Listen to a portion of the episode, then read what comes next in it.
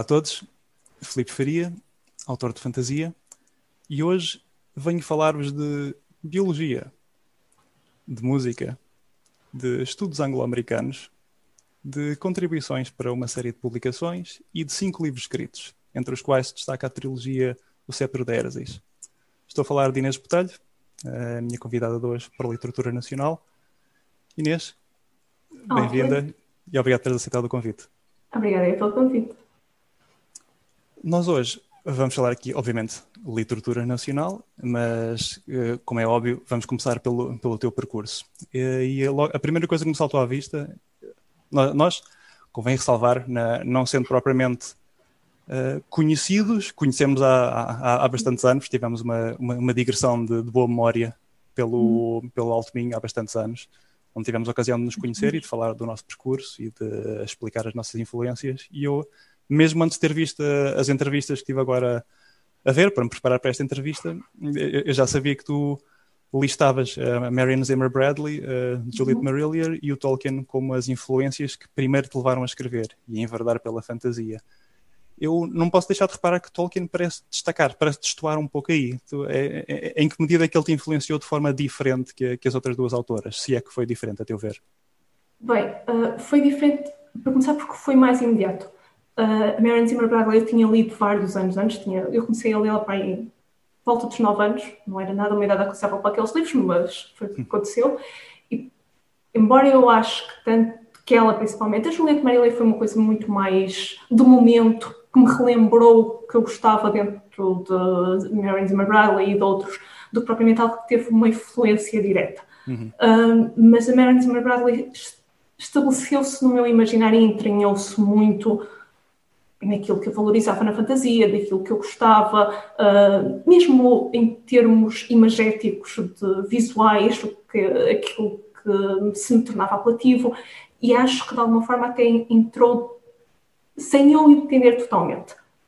Hum. O Tolkien, eu apanhei-o ali por volta dos 14 anos, porque eu sabia que ia haver os filmes e queria lê-lo antes de, antes de saírem os filmes para conhecer o, a obra e não criar a ideia do que era o Senhor dos Anéis a partir dos filmes e não dos livros. Uhum. Uh, e porque já andava a adiar essa leitura há bastantes anos, porque, uh, pequena história à parte, ele estava na biblioteca de Gaia, mas ao início não se podiam requisitar, porque estavam volumes muito degradados e, portanto, foram reparo e, portanto, perdeu-se, eu não pude requisitá-los, e depois, enfim, voltei a encontrá-los, li-os, e, e aquilo relembrou-me uh, uma série de fantasia que eu gostava, uh, e que, de alguma forma, naquela altura em Portugal ainda não tinha chegado tão expansivamente quanto depois na altura em que nós fomos publicando se foi vendo. Exatamente. Uh, e, portanto, enfim, eu, um, eu tinha algumas dificuldades em português por uma questão da forma como aprendi a escrever na escola primária,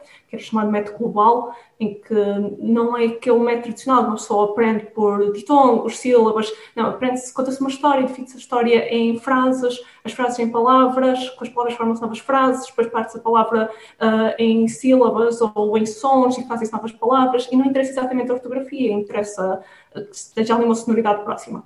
Hum. O que fez com que eu sempre dei imensos erros ortográficos até chegar ao secundário e aquilo descontava-me nas notas a partir do décimo ano. E, portanto, tinha que ser resolvido e a minha professora português tentou Uh, ela começou por mandar repetir 20 vezes cada erro, mas aquilo não resultava de maneira nenhuma. Além disso, eram tantos que eu nunca parava de escrever as 20 vezes e mesmo assim não ia lá. E ela achou que então o mais uh, lógico seria desinibir uma escrita. E daí eu comecei a, a, escrever primeiro para o jornal de parede do colégio e escrevia quase sempre críticas cinematográficas. Uhum. E isso foi-me dando uma ideia de eu lembrava-me de gostar de escrever e se calhar eu tinha ali uma história há uns tempos na minha cabeça, fui apenas a pô-la cá para fora. E com a ajuda de Tolkien, no momento de que tudo se conjugou mais ou menos, pronto, seguiu por aí. Uh, em todo caso, eu diria que, ainda que nada de forma direta, mas também tenho que dar algum mérito ao Philip Pullman, uh, que eu hum. li traduzido pela, na edição da presença do His Dark Materials, que hoje em dia que eu julgo que continua a chamar-se Mundos Paralelos, a trilogia hum. em Portugal. Certo. E tem agora uma nova. Portanto, sempre foi fantasia, sempre foi algo que me desencadeou, digamos assim. Hum, muito bem. E então, da, da menina que dava pontapés na ortografia, passaste daí para uma trilogia de fantasia de, de volume. Fala-nos resumidamente de que trata a trilogia do o Cetro da Ersis. Bem, a trilogia, a trilogia, já tem uns quantos anos. Pois, pois, pois. É, uma pergunta é, barata. É curioso para mim porque, um, sem deixar de ser eu, claramente sou eu na minha adolescência. Uh, e, portanto, eu tenho que ter algum cuidado da forma como conto a trilogia, porque hum. há ali uma inocência que eu perdi totalmente. E depois uh, nunca faria aquilo assim e provavelmente uh, talvez melhorasse umas partes, mas estragaria outras. Portanto, uh, a trilogia é uma história geracional, de alguma forma. Um, é centrada numa mulher por volume. A primeira mulher é mãe da segunda e a segunda é mãe da terceira. Portanto, esta família que se vai sendo preponderante para aquela terra mágica onde eles vivem. E, enfim, a boa maneira de alguma fantasia épica, há um vilão interessado em domínios mundiais, o que na altura devo confessar que não perdi tempo nenhum com essa questão, eu precisava de um antagonista e disse isto serve. Uh, o que não é necessariamente o melhor raciocínio, mas uh, eu estava interessada mais em debatê-las a elas e a debater uma série de simbologias e mitologias todas uh, interligadas.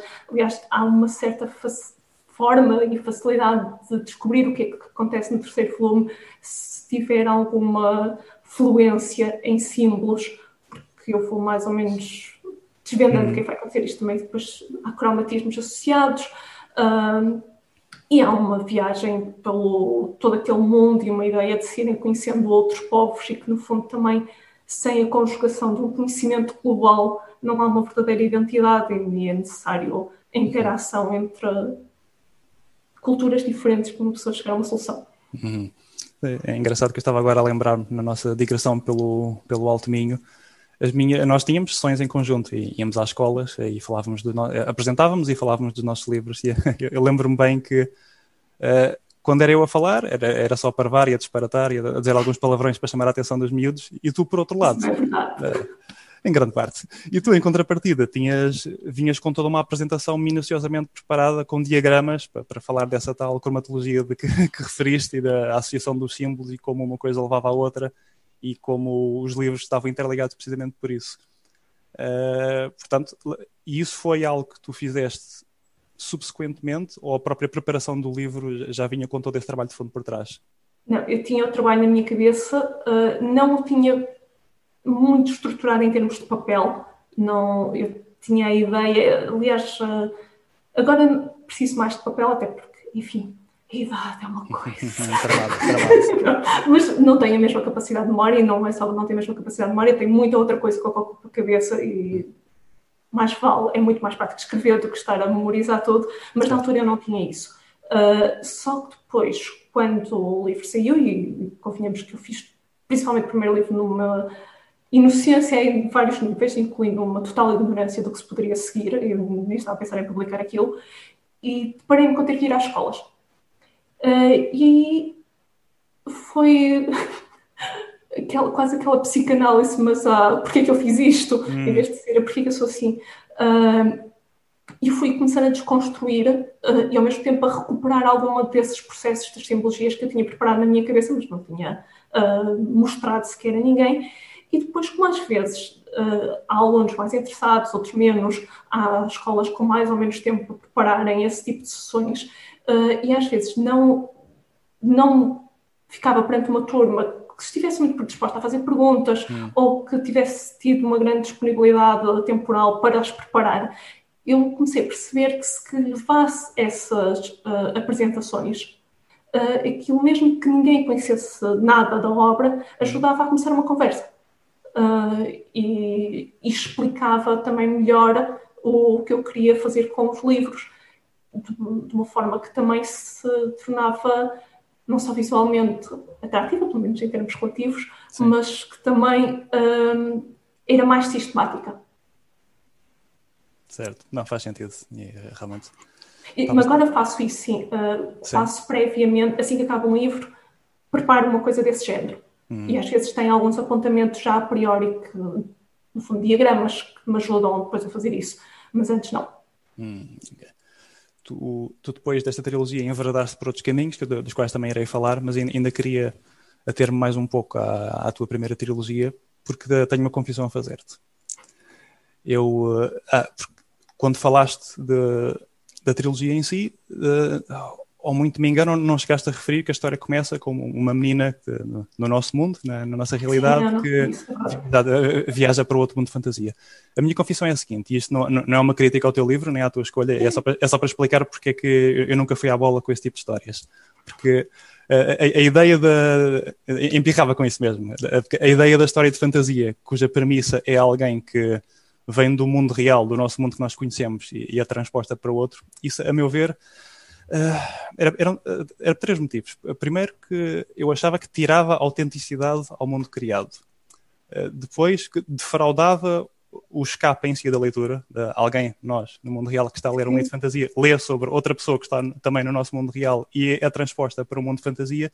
Isso, de certa forma, defraudava o escape porque o fazia pelo leitor. Ou seja, era uma, era uma fuga figurada de alguém do mundo real. Em, em vez de sermos nós que estamos a ler um livro de fantasia e viajar por ele, é alguém que o faz por nós. Uh, e por último, eu achava que isso infantilizava a história.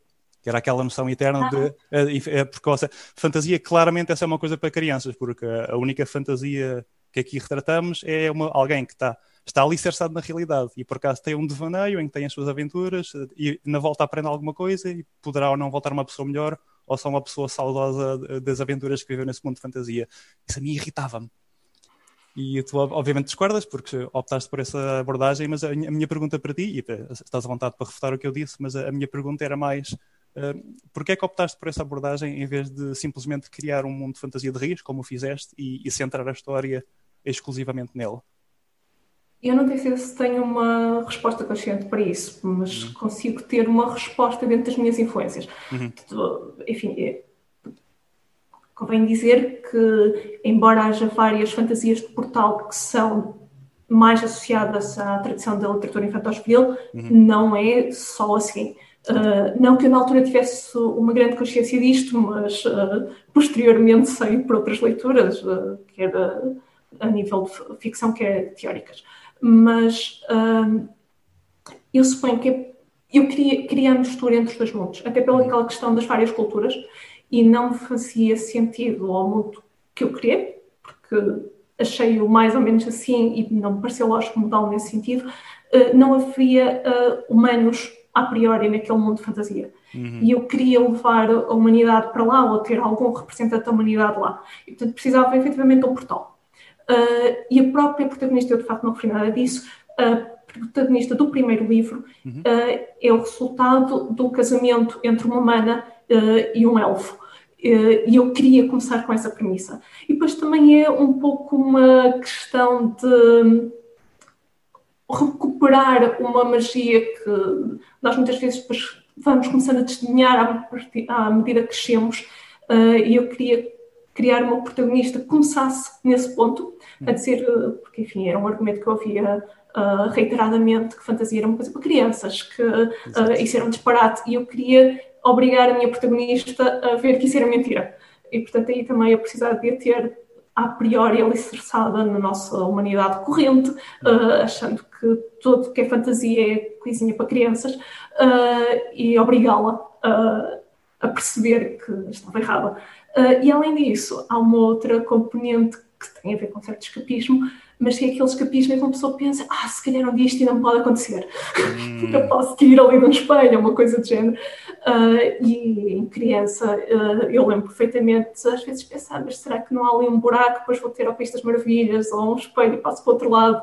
Uh, e, portanto, era também, digamos, da minha tradição literária pessoal, okay. formou enquanto leitor. Certo. Não, percebo sim, é, é realmente tá, tá, havia aí por uma questão de influências e também de sim. afinidade. Sim. E... Mas é, em todo caso eu tenho aquilo que já te disse no início. Uh, a trilogia, e principalmente o primeiro volume da trilogia, teve uma variedade de opções que não foram exatamente conscientes, ou uhum. quando foram conscientes, muitas delas não foram uh, pensadas criticamente no sentido de será a melhor opção? Não, esta opção parece-me bem. E eu gosto dela e é algo que me funciona pessoalmente. E agora com isto resolvo uh, este pormenor e posso ir para algo que me é mais relevante. Hum. Falar em passar de coisas para coisas. Tu tiveste um. Eu não quero dizer um disparate, mas acho que não aconteceu tantas vezes quanto isso, porque os, os teus livros tiveram uma transição entre a publicação original da Gaia Livro, se não me engano, uh, e passaram para, para 11 por 17 em formato livro de bolso. Sim. Isso, no mundo ideal, é assim que devia ser, mas por alguma razão não acontece tantas, porque é, são, estão ver, disponíveis a um preço muito mais acessível, correto? Esta nova sim, edição. Para, neste momento parece que vão deixar de estar, mas hum. sim, mas houve esse trânsito. Ok, isso aí está, Eu repito, no mundo ideal de publicação é assim que as coisas deviam ser. Como, como é que isso propiciou? Até tendo em conta que implicou uma mudança de editora. Uh, aconteceu porque, entretanto, uh, publiquei a trilogia, depois publiquei um outro livro e o quinto livro eu transitei da Livro uh, para a Porta Editora. Hum. Uh, a 11.17 é uma chancela da Bertrand, que por sua vez pertence à Porta Editora, uh, e entanto, como é costume nestas coisas, o contrato com a Livro terminou, uhum. e eu perguntei na Porta Editora se eles teriam interesse em publicar, republicar a trilogia, uma vez que continuava a ter indicações por e-mails que recebia ou contactos em escolas que se mantinha o interesse. Uhum. Uh, e eles disseram que, em princípio, sim, que iam debater, mas que, em princípio, sim. Uh, e perguntaram-me a priori se eu poderia ser uma edição de bolso. Uh, e eu disse que não, não tinha qualquer questão a esse nível. e não é só, o, neste caso, eles têm alguma tendência a fazer isto com alguns volumes, principalmente obras que eles acham que venderam de forma suficientemente uh, interessante uhum. o formato maior para pensarem em fazer uma edição de bolso. Uh, e, portanto, quando eles optaram efetivamente por essa via, eu disse tudo bem. Hum, nice. Saber que interesse se mantém e que uh, vendas justificam é sempre música para os meus ouvidos, sobretudo é, quando se fala de fantasia. No caso, há, há que dizer que todas as indicações que eu tenho é que, apesar de tudo, em Portugal, edições de bolso vendem muito mal. Pois, pois. Isso já não é. É, Isso é mau, mas hum. entrávamos toda uma conversa sobre o mercado, que, enfim, pois, pois. é complicada. Não, mas em todo o caso, continua a ser música para os meus ouvidos aquilo que disseste. E, e por falar em música, tu tens formação eh, e eu recordo-me. Eu julgo que isto aqui remete mais a uma entrevista tua que eu vi, mas julgo que nas escolas também falavas disso, que era a influência que, da música na tua escrita, de como influenciava de certa forma o, o ritmo da dita. Isso, isso aplicou-se apenas nos teus livros de fantasia ou, ou também uhum. nas tuas outras publicações? E, e, de que forma é que é diferente, se é que o é, uh, consoante o tipo de livro que escreves? Acho que não depende tanto do género, eh, depende da minha maturidade uh, a todos os níveis e mais algum. Uh, eu fui alterando um pouco a forma como escrevo, como seria claro. natural, até porque eu comecei a escrever trilogia aos 15, 16, uhum. mal era assim de escrever-se como escrevia na altura. Um, tenho agora mais uma tendência até, enfim, um bocadinho entrando naquele estilo da corrente de consciência, e aí a parte rítmica parece-me ainda mais importante, porque se uma pessoa aumenta o tamanho da frase ou uh, adiciona pontos de vista ou influências ou decide mudar a meio, é preciso que o ritmo funcione. Uh, uma frase funciona bem, na minha opinião, uh, funciona quer a nível gramatical, quer a nível lexical, quer a nível rítmico. Porque se houver ali um embalo, uma pessoa percebe a frase, ou tem mais probabilidade de entender. Se há uma palavra que de alguma forma parece obstruir, uh, se calhar a frase não passa tão bem. Por outro lado, acho que, claro, qualquer eh, transposição uhum. de um meio para o outro é sempre questionável e relativa.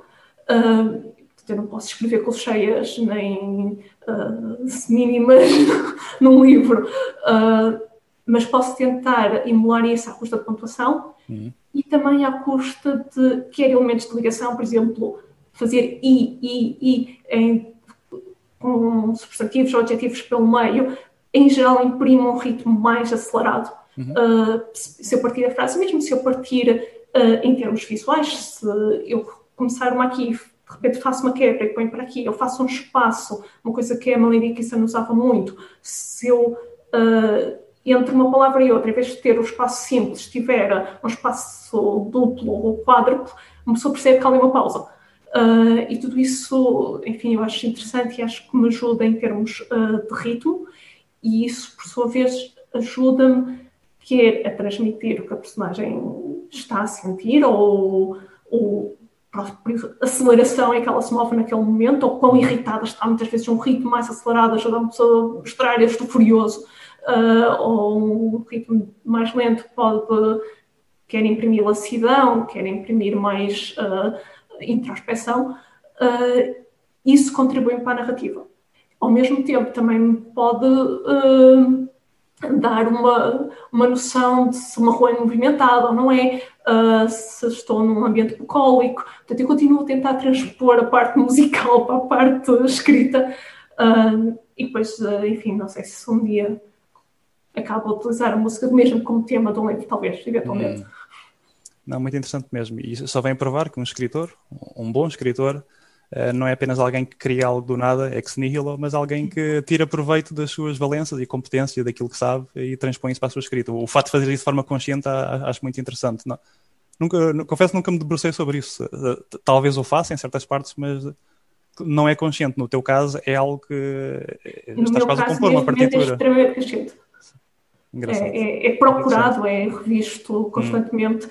uh, e às vezes quando tenho dúvidas peço para peço opiniões ou ideias para ver se resulta, se não resulta ou se está a resultar de forma uh, inversa ao que eu pretendo e tento corrigir, uh, embora claro, em geral por isso obriga-me a mudar de leitor, porque se vou outra vez à mesma pessoa, ela já está influenciada por aquilo que eu penso, portanto tenho que ir ao outro ver se, se claro. funciona. Mas para mim, neste momento, é uma componente extremamente importante. Muito interessante. Então, e salvaguardando as diferenças de idades claro, e da fase de vida, tu, qual, qual, a diferença entre uma lista de reprodução para o Cetro de Ersis e a, a, lista de reprodução para um livro como O Passado que Seremos ou, ou Prelúdio? Ah. As bandas divergem assim tanto? É uma questão de sonoridade, de temática? De, o que é que. Como é que se diferenciam? É uma diferença a todos os níveis. Embora eu também tenha começado a deixar de escrever com música, eu antes tinha sempre música a tocar, uh, então fui deixando porque a música é um excelente influenciador de estados uh, mentais. Uh, e isso nem sempre se transpõe para a página, como uma pessoa hum. pensa que se transpõe quando está a ouvir a música. E, portanto, eu comecei a deixá-la de lado para não influenciar a musicalidade que eu julgo que estou a imprimir ao texto. Hum mas ainda assim, uh, a verdade é que eu associo muito mais a trilogia uh, a determinado tipo de óperas épicas ou bandas sonoras mais dentro dessa verve, ou música clássica, sinfónica, que tem um, alguma componente onírica, uhum. uh, enquanto o, quer o passado que seremos, quer o, o prelúdio, se eu tivesse que retratar como uma banda sonora, era capaz de ir mais para algo, uh, enfim, usando um estrangeirismo, algo indie, de música mais. Uh, hum. caráter um bocadinho alternativo, mas aquele pop com misturas uh, folclóricas ou uh, de jazz, se calhar também o, o prelúdio talvez um bocadinho mais esse uh, alternativo com alguma mistura hum. de folclore ainda, pelo menos na minha cabeça, o que não quer dizer que seja exatamente correto para quem lê, mas o, o, passado iria muito mais entre jazz, música pop, corrente uhum. hoje em dia, ou rock and roll, uh, mais música contemporânea, muito menos, e eventualmente de vez em quando alguns uh, solos instrumentais de piano. Mas mais uma vez, isto também é de formação de, claro. da minha experiência pessoal. Uhum. Não, é uma, uma resposta muito detalhada, sem dúvida. Mas e, e, com tanto género, imagino que género musical, sim, imagino que seria difícil agradar a gregos e troianos, o que me leva para o, o que dá o nome a este canal, Literatura. Tu, a teu ver, de que forma é que achas que ler um livro teu, seja fantasia, seja de, desta abordagem mais contemporânea. De que forma é que ler um livro de Inês Botelho poderia ser uma tortura para alguém? O, o, de que é que ele não iria gostar? O, o, que é que, a teu ver, como é que imaginas que alguém não fosse mesmo nada gostar de um livro teu? Nem, nem sequer é preciso assim um grande exercício de imaginação. Tanta modéstia. Uh, não, tá, aspectos diferentes, consoante o livro que se pegar. Obviamente. Tenho a certeza que a trilogia, um, para algumas pessoas, será excessivamente inocente ou imberbe, se quiser. Eu tinha entre os 15 e os 18 anos quando a escrevi uhum. na totalidade. Uhum. É inerente, não há forma de escapar a isso.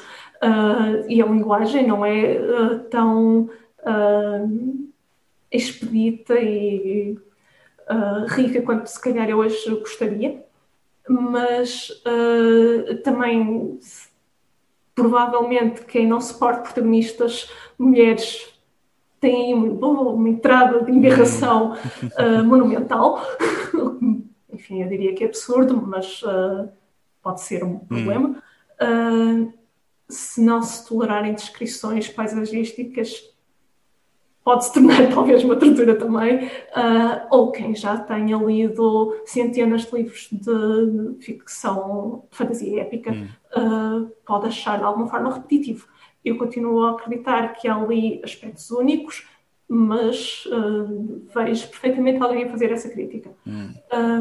para os outros dois, o Prelúdio tem um tema bastante delicado, enfim, em alguns aspectos relativamente depressivo, uh, portanto, se alguém não estiver predisposto a um livro de fim esperançoso, mas apesar de tudo trágico, uh, é melhor não entrar naquele livro hum. de maneira nenhuma. Uh, e o passado, eu acho o passado bastante plural, mas claro, é o, é o meu livro, portanto, tenho bastante apreço a qualquer um deles, mas quem não esteja interessado em ler sobre a minha geração, a nossa geração, uh, vai ter um problema.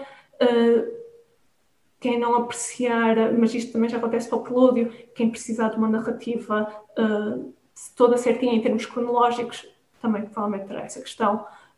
se não estiver habituado a mudanças temporais ou de narrador ou algumas uh, imiscuir de outros tempos narrativos de repente no raciocínio da personagem, isso também poderá ser uma enorme tortura estar a ler aquele livro.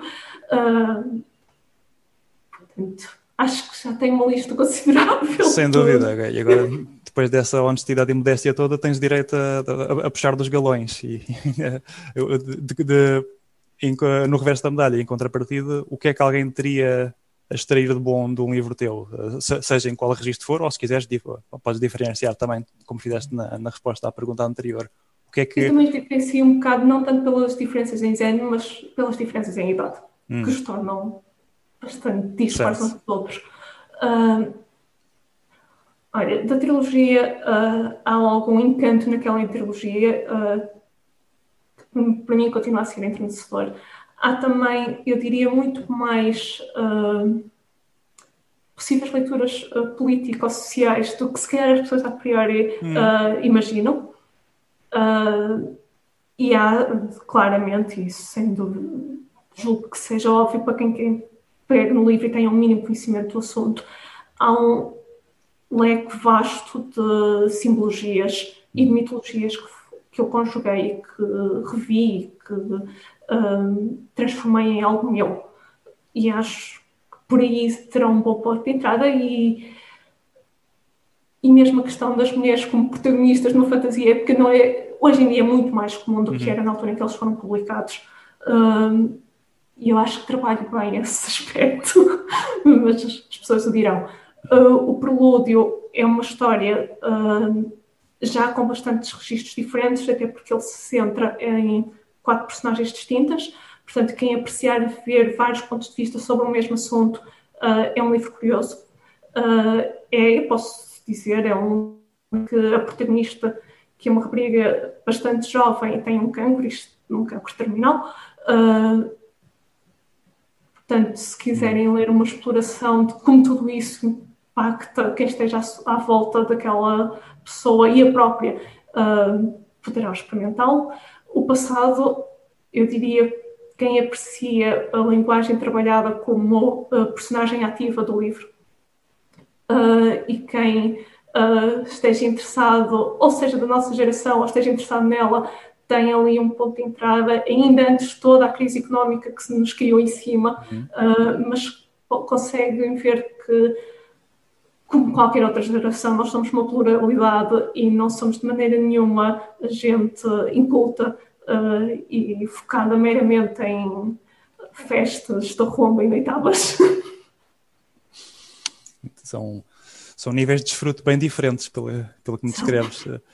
Tal como são as tuas, as tuas contribuições para uma série de publicações que, nas quais enverdaste após a publicação do teu último livro, ou se calhar até já fazias antes, não tenho bem ideia, porque tu escreves para a revista Banco com alguma regularidade, escreveste contos, te, te, participaste de uma série de iniciativas. Uh, tu e, e, e, em que falas tudo mesmo. Tu, tu, como é que isso como tu é, abordas ou és abordada no sentido de contribuir? Como, como, é, que, como é que isso propiciou?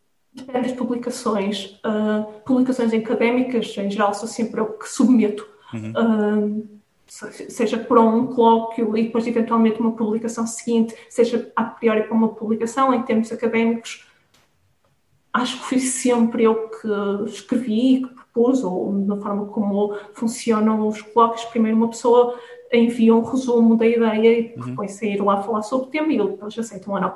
Um, os outros tipos de publicações, seja a Bang, que já, de facto, eu já tinha contribuído para a Bang ainda antes do passado, uhum. mas tornou-se uh, regular a partir do momento da publicação do passado, foi mais ou menos coincidente.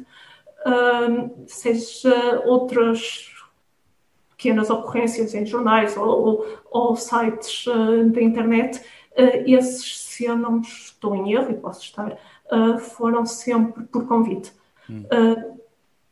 Quase sempre há uma certa liberdade, às vezes é uma liberdade total de, de o, que o, que eu quiser. a Bang dá mais ou menos esse tipo de amplitude. claro, a Bang é fantasia, Uhum. O que já é um mundo vastíssimo, uh, mas uh, eu, com a Bank, uh, submeto sempre ao, ao Luís Corte Real, ao editor, a ideia, mas tenho liberdade para escolher o tema de cada revista. outras publicações às vezes já me vêm dizendo nós queremos algo sobre uh, os livros que influenciaram, ou o que seja, ou queremos algo infantil juvenil, que também já aconteceu, e eu adapto. Eu vejo o que parece que consigo fazer melhor para, para esse requisito. Hum. Curioso. Tu, como deves ter reparado, antes de ter começado isto, este canal chama-se Literatura Nacional.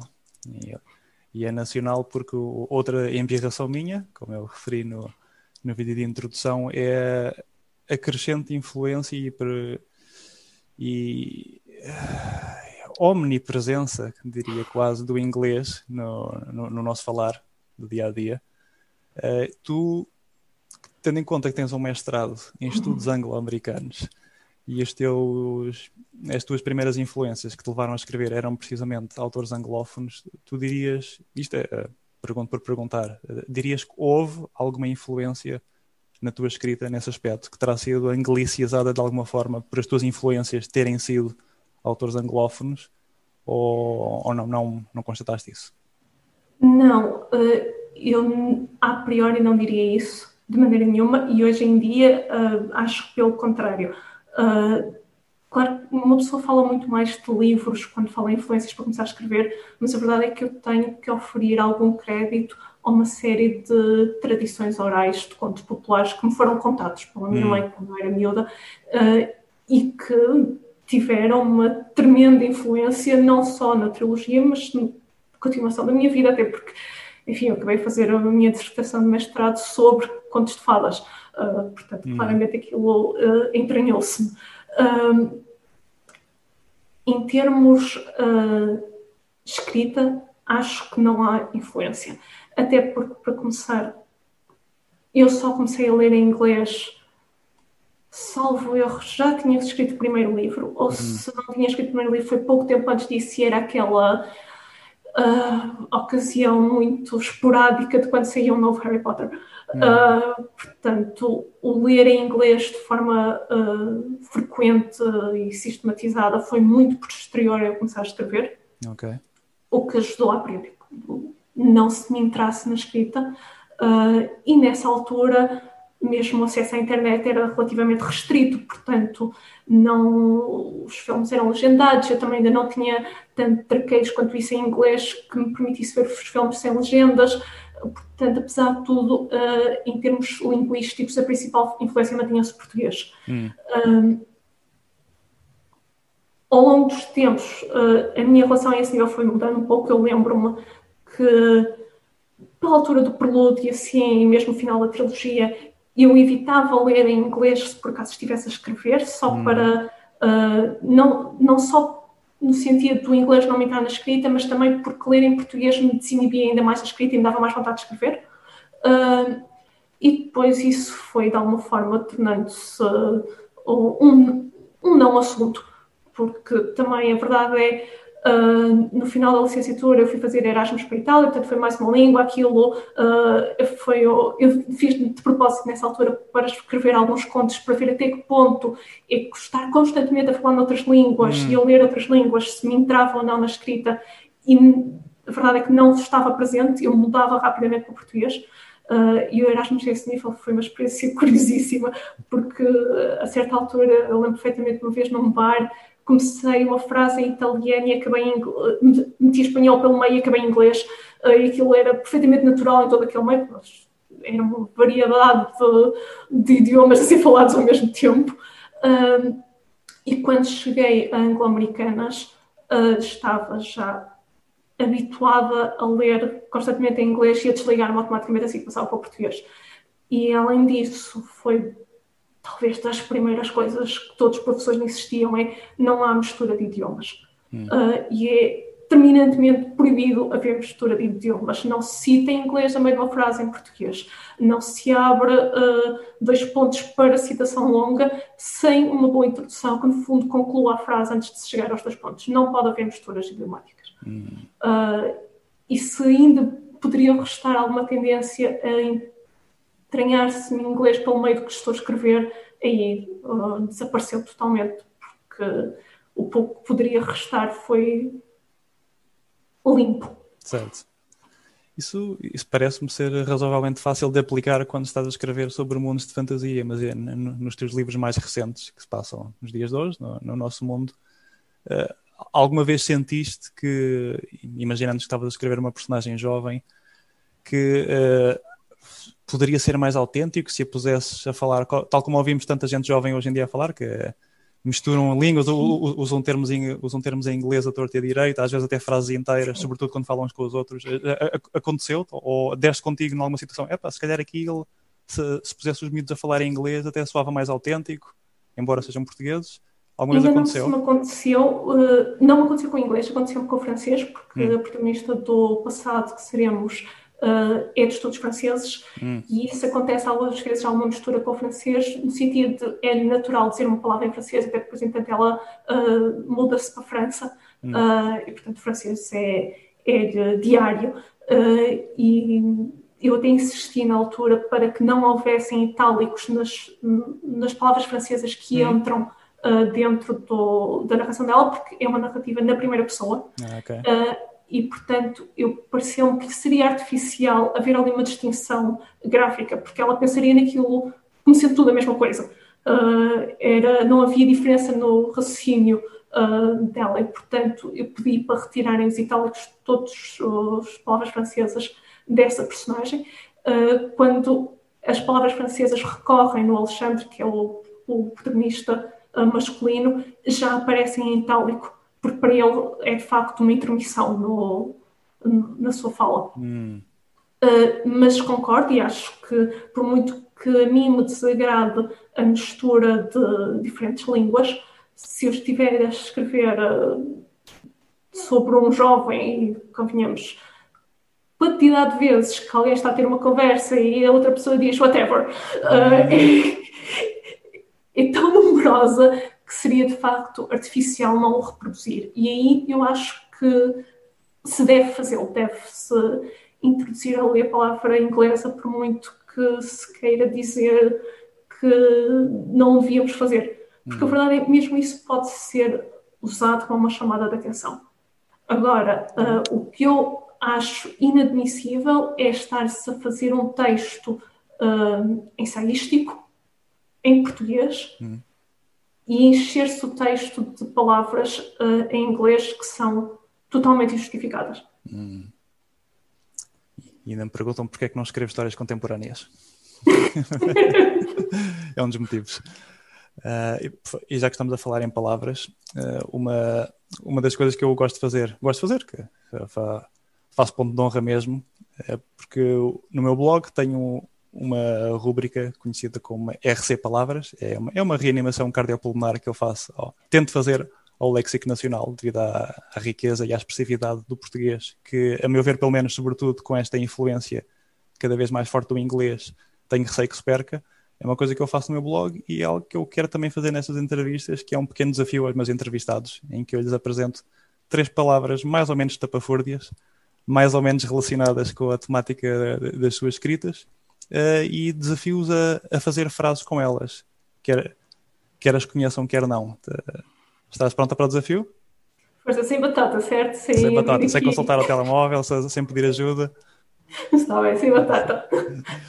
Eu vou escrever aqui na janela ao lado, só por causa de não perceberes, mas a, a, primeira palavra de hoje é chuclear. Chuclear. Começamos bem. Mas dizes-me alguma coisa, pelo menos no sentido. É, é, é mesmo a, a, primeira ideia, aquilo que achares que a sonoridade da palavra te remete, é, o, a frase em si pode ser, pode, pode, ser um palavrão, pode ser um palavrão, podes inventar, o que bem entenderes. Aquilo que achares que a palavra é, é o que eu, é que eu digo sempre. Não há respostas erradas. Mas dizes-me se é um adjetivo ou um substantivo ou um verbo. É um verbo. Chocolhar. Mas faz dele um substantivo se quiseres. Não, não, deixa-me ver. Chocolhar. Eu desconheço a palavra. Uh, Torna-se complicado chocolhar. É uma frase que dá para tudo. Exatamente. Não pode isso no nível. Pode não ser complicado, com o dinheiro que tiveres, porque chuclear é agitar para fazer delintar. Chuc, chuc, chuc, chuc, ah, chuc. Ah, sim, é uma palavra cuja sonoridade é ah, chucalhar, chuclear.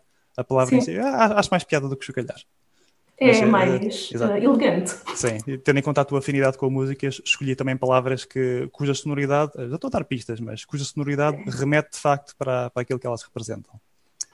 Então, e a a segunda palavra de hoje é dandão. Dandão. Portanto, vou assumir que isso é um adjetivo. Na, verdade, não? na verdade, é um substantivo. Mas é, faz dele o que quiseres. Dandão. Eu diria que isto, assim, a priori, são um bocadinho ao dandy do Egas. e, que frase é que, e que frase é que farias com ele? O indivíduo que entrou no teatro comportou-se como um verdadeiro dandão. Se ele estivesse no, no, seu último dia, talvez, porque dandão é a, onom, é a onomatopeia do dobro do sino. Dandão, dandão. Portanto, uma vez mais, a sonoridade remete de facto ao, ao que a palavra significa. Há, há, vários exemplos destes que passam despercebidos. E a, a regra geral, a última, é sempre a minha favorita. Uh, e hoje a terceira palavra é quadrupedar. Ah, quadrupedar, eu acho que esta chega lá. Hum. Portanto, eu vou subir que não é um quadrúpedo, que é um ritmo. Um, dois, três, quatro. Uh, portanto, quadrupeamos, falsa fora. Sim, pode, porque quadrupedar é precisamente o estrépito de quadrúpedo. Quadrúpedo, quadrúpedo, quadrúpedo, quadrúpedo. Portanto, boa. És a primeira que adivinha o que a palavra significa. Tu estudaste um bocadinho, tu disseste que teria a ver com música. Exato, para a próxima não, não vou dar pistas sequer, porque aí está, a piada nisto reside mesmo na espontaneidade, de ver o, o, o, que é que as pessoas, remetendo-se à sonoridade da palavra, o que é que conseguem inventar com ela. Mas sim, em todo o caso, parabéns. Obrigada. Uh, Inês, já foi uma conversa muito agradável. Uh, havia sem dúvida tópicos que eu também gostaria de aprofundar, entre os quais a, a tal questão do, do livro de bolso a não ter vingado, é, aparentemente por motivos estruturais e ou culturais ou, e ou o que mais for. Uh, mas também não, não, não quero prolongar demasiado esta conversa nem tomar mais do teu tempo, mas queria ainda assim uh, pegar em mais um dos aspectos da tua. Eu realmente incidi bastante na fantasia, peço desculpa, mas sou parcial. Não, o que, é, que, que, que, é que querem que eu faça? Eu continuo a trabalhar com a fantasia anualmente, hum. quanto mais não seja dentro da banca, mas mesmo em termos de investigação académica, Sim. quase sempre é fantasia. Ah, e era precisamente por isso, porque tu, de certa forma, estavas no mundo de fantasia e atravessaste o espelho para o mundo contemporâneo. Uh, uh, uh, qual é a probabilidade de um dia uh, voltares atrás. Não digo voltar atrás porque isso tem uma conotação de re regressão, mas qual, qual, qual, exato, qual a probabilidade de um dia de voltares a agraciar a fantasia com a tua presença? É grande. Uhum. É bastante. É, porque referiste, referiste música, que talvez possivelmente dedicasses um, um próximo projeto a algo de uma índole mais musical. Não, não digo que escreves uma partitura, mas um livro. Não, uma partitura não. É. Já, já fiz isso uma ou duas vezes, hum. quando, quando tive aulas de composição, mas mas não, esse não, não é o meu tipo de escrita. Certo. Então, uma, uma, uh, uma fantasia sim. musical, talvez. Por acaso, olha, nessa não tinha pensado. Hum, uns bardos. Uh, há uma fantasia musical bastante curiosa do António de Macedo, hum. uh, que agora me passou o nome, uh, mas vale a pena procurar. Tem exatamente a ver com uma composição e com fantasia. é uma história que aconselho. mas tenho, de facto, intenções de regressar à fantasia uh, e também continuar. Eu, eu sempre gostei dos vários géneros. Claro, uhum. há determinados subgéneros para os quais tenho menos afinidade, uh, mas uh, gosto de escrever como gosto de ler e, portanto, isso dá-me diversos tipos de narrativas e hei de voltar, sem dúvida, à fantasia. Talvez não demora assim muito, não sei, é difícil. Hum este aliciar é, é, no fundo enganador, portanto é melhor eu não dizer. Uh, mas tenho planos de fazer com alguma brevidade. Ótimo, para alguém sabê-lo, porque a tua presença faz falta, que nós já fomos bastante mais do que éramos há uns anos. Houve, uhum. houve até uma altura em que a fantasia parecia estar uh, realmente a afirmar-se como um género a ter Sim. em conta e agora remeteu-se novamente à sua posição. Ou seja, já não é desdenhada, mas remeteu-se novamente à sua condição de nicho. Eu, eu, eu gostava de expandir isso novamente. Embora, sabes, uh, isso tem que prolongar a conversa demasiado, mas uh, eu acho que isso também é uma ideia enganadora. Uhum. Porque a verdade é que nós, Portugal continua a ter o mercado livreiro também muito dependente da juventude uhum. e a juventude lê imensa fantasia. Não sei se mais do que outros, mas lê a priori muito mais fantasia do que se calhar tipo de, de géneros. Hum. E nós todos entramos em geral, nem que seja para esta via dos contos populares. Qualquer pessoa, o primeiro contato que tem com, com histórias tende a ser pelo campo da fantasia. E, e depois temos variadíssimos autores portugueses que escreveram fantasia que ou não são ditos como tal, hum. uh, ou que se esquece essa parte. E daí também eu gostar de estar a fazer a, a parte da fantasia pela via académica, porque isso também ajuda a mudar mentalidades. Quando uma hum, pessoa uh, encara uh, uma obra como algo que vale a pena estudar, uhum. uh, ajuda a que outros tomem mais a sério. Hum. Bom, então tá. Pelo menos é um argumento imperfeito. Não, não, não, sem dúvida, não, não, não, tinha, não tinha tido isso em conta. E realmente é, é uma mensagem interessante que, no fundo, está, estás a lutar nas trincheiras. Sim. a, mudar, a mudar percepções, que eu gosto disso. É uma luta de guerrilha. Muito bem, então acho, acho, acho, que vamos acabar então nessa mensagem positiva. É, Inês, eu vou deixar o, os detalhes na descrição, é tão, é tão youtuber, mas ainda assim, onde é que o, os nossos espectadores te, te, podem acompanhar e acompanhar o teu, o, o, teu percurso e as tuas publicações? Qual é a melhor forma de estar a par do que Inês Botelho anda a aprontar? O mais fácil é mesmo a partir do site, até porque o site depois tem o link para o Facebook e para o Goodreads, e o site é muito simples, é inesbotelho.com. Certíssimo. Então, não se esqueçam de dar uma vista de olhos. Inês, uma vez mais, muito obrigado por teres aceitado o convite para esta agradável e esclarecedora conversa, espero. Muito obrigada pela oportunidade, Filipe, por uma excelente conversa. Espero que também tenha sido do vosso agrado e até ao próximo episódio de Literatura Nacional.